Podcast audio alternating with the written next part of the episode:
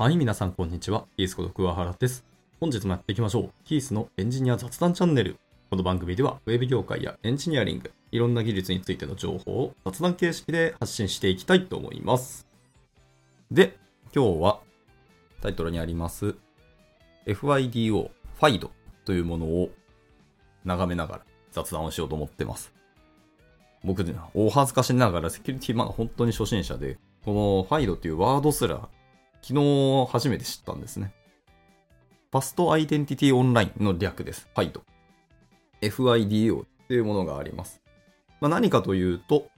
インターネット上でのより安全な認証方法を、まあ、提供してくれるための標準規格になります。まあ、パスワードにまあ依存する従来の認証方法に変わるものとして生体認証、指紋認証とか、まあ、顔の認証とか、まあ、あとは目の網膜とか、その辺の認証するもの確かあった気がします。などなどから、セキュリティやピンなど、えーユーザーが持つデバイスを利用した、いわゆる二要素認証、2ファクターオーセンティケーションとか、えー多要素認証、えーマルチファクターオーセンティケーションなどをまあ実現してくれる企画というものです。で、まあ、FIDO の目的っていうのは、まあ、利便性を維持しつつも、ね、オンライン認証でのやっぱセキュリティを強化をすることっていうのを目的として、えー作られているものですよと。長らくやっぱりパスワードがずっと使われてきたんですけど、まあ、セキュリティの観点からパスワードレスの方がやっぱ強いよねっていうところと、まあ、本当に強固で利便性高いものっていうので策定普及っていうのを目指していって作られているものです。で一応2012年に、えー、FIDO のバージョン1.0との仕様がリリースされて、2017年に、えー2.0とのがリリースされたらしいですね。で、まあ、これの大きな特徴としては、まあ、生体認証の方法というのは制限しませんと。で生体認証はそのサーバーにも保存せず、まあ、クライアント側ですね。僕ら側の方で生体認証の装置内に保存するなどとかあります。まあ、僕ら自身が、まあ、認証の媒体だったりするっていうのはあるので、まあ、それはそれで強い。人間は一つとして同じものはないので、まあ、それを認証に使うっていうのは、まあ、確かに正しいよな。発想としてはいいよねと思いますけど。まあまあ、などがありますと。で、生体認証装置の、まあ、認定っていうのは、一応その、ファイドアライアンスっていう団体がありまして、まあ、こちらで行っていて、まあ、認定済みの生体認証装置の型番とかの情報は、そのアライアンスのサーバーに登録されたりすると。はいはい。そんなことをやってるらしいですね。ファイドアライアンスっていう企画を作ってるその団体っていうのは、その大手 IT 企業とかからま多数参加しているその業界団体なことですね。まあ、詳しくはどんな人たちかっていうと、あれですけど、まあ Google とか Microsoft、Apple など、まあ、多くのテクノロジー企業が参加している民間のものらしいですね。また、これらの企業っていうのは、ファイド企画とかを自社の製品やサービスにもどんどん統合したり導入するってところで、ユーザーのための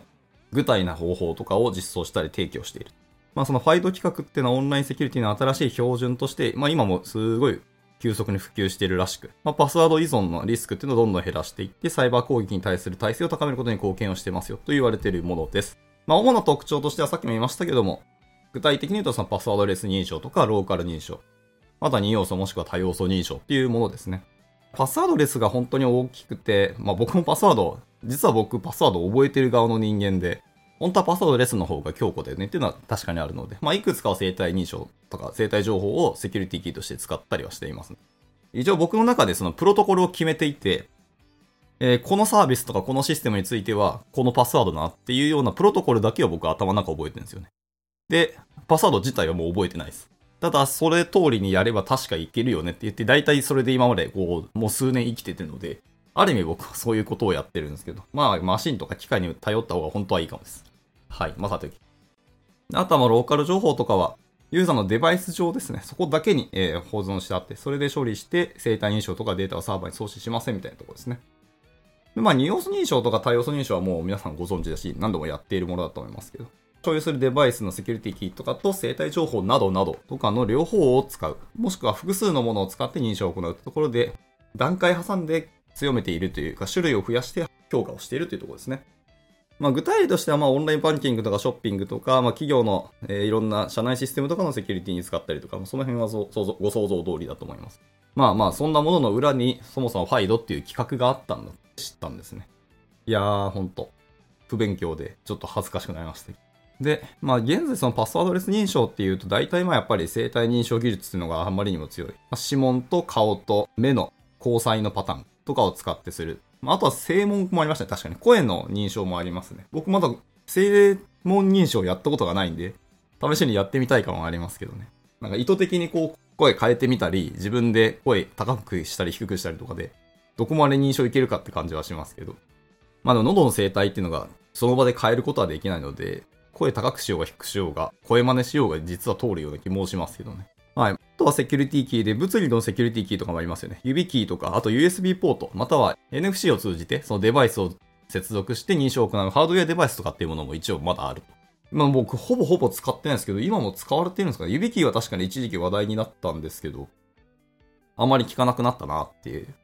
認識ですね。あとはまあソフトウェアベースのセキュリティキーですね。あとは、モバイルデバイスの連携もなんか書かれているんですけど、まあ、スマホ認証ですね。プッシュ通知とか、そのワンタイムパスワード、OTP とか、あと QR コードスキャンなどで認証を行うとかですね。はいはい。まあ、確かにワンタイムはいいかもしれないですね。で、最後は暗号キーに基づく認証です。まあ、公開鍵暗号技術とかありますよね。秘密鍵と公開鍵で通信しながら身元の確認をすると。ただ、行動生態認証というものもあるらしくて、キーストロークダイナミクスと歩行分析っていう2つのものがあって、前者、キーストロークダイナミクス。ユーザーのタイピングパターンとか速度を分析して認証すると。なるほどこれ面白いですね。タイピングパターン。いや、でも確かにあるかもしれないので、それはいい、面白いですね。で、もう一個歩行分析で、えー、モバイルデバイスのセンサーとかを使って、ユーザーの歩行パターンに基づいて認証しましょうと。歩き方も確かにありますね。癖っていうのが。まあ、結局それ個人の癖とかになると思いますけど。いや、確かにね。えー、まあ、いろんなものがありますけど、この辺がパスワードレス認証と言われるものですね。まあ、それと似たものがやっぱりローカル認証もありますけど、ローカル認証と生体認証って結構似てますね。まあ、実際にローカルであることに変わりはないんでね。まあ、指紋、顔、色彩、えー、正門とかですね。まあ、ジェスチャーベースの認証ですね。さっきの歩くのも含めて、いろんなもののジェスチャーそのもので、個人の特定のパターンから認証するというメカニズムを使うとか。はい。あとは暗号化は Secure Enclave っていうものですね。出た暗号化もまあよくやりますけども、セキュアエンクレーブ。特に iPhone のセキュアエンクレーブっていうものがあって、まあそれのように生体認証データ含むセンシティブな情報っていうのを保管するため、物理的に隔離された安全な領域っていうところを使ったりもすると。で、一応 Secure Enclave はさっきも言った通りで、iPhone、iPad、iPod Touch、Mac、Apple TV、Apple Watch、HomePod などの、まあ、それ専用のセキュアサブシステムのことで、まあ、Apple プラットフォームを使ってる人しか関係ないものになりますよというところです。まあ、詳しくは Secure Enclave っていうのが、えー、Apple 公式の記事とかあるんで、まあ、その辺見てもらえれば。さて、そんなものもたくさんあって、えー、今もやっぱ認証技術とか、セキュリティ技術っていうのはどんどん進歩しているし、ちゃんとそういう裏にいろんなものの仕様とか規格があるっていうのを昨日知って、まあ面白かったですね。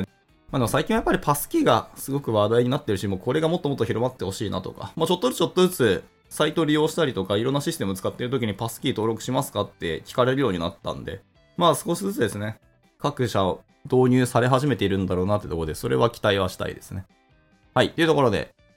はい、今回はこんなところで終わっていきたいと思います。いつも聞いてくださり本当にありがとうございます。ではまた次回の収録でお会いしましょう。バイバイ。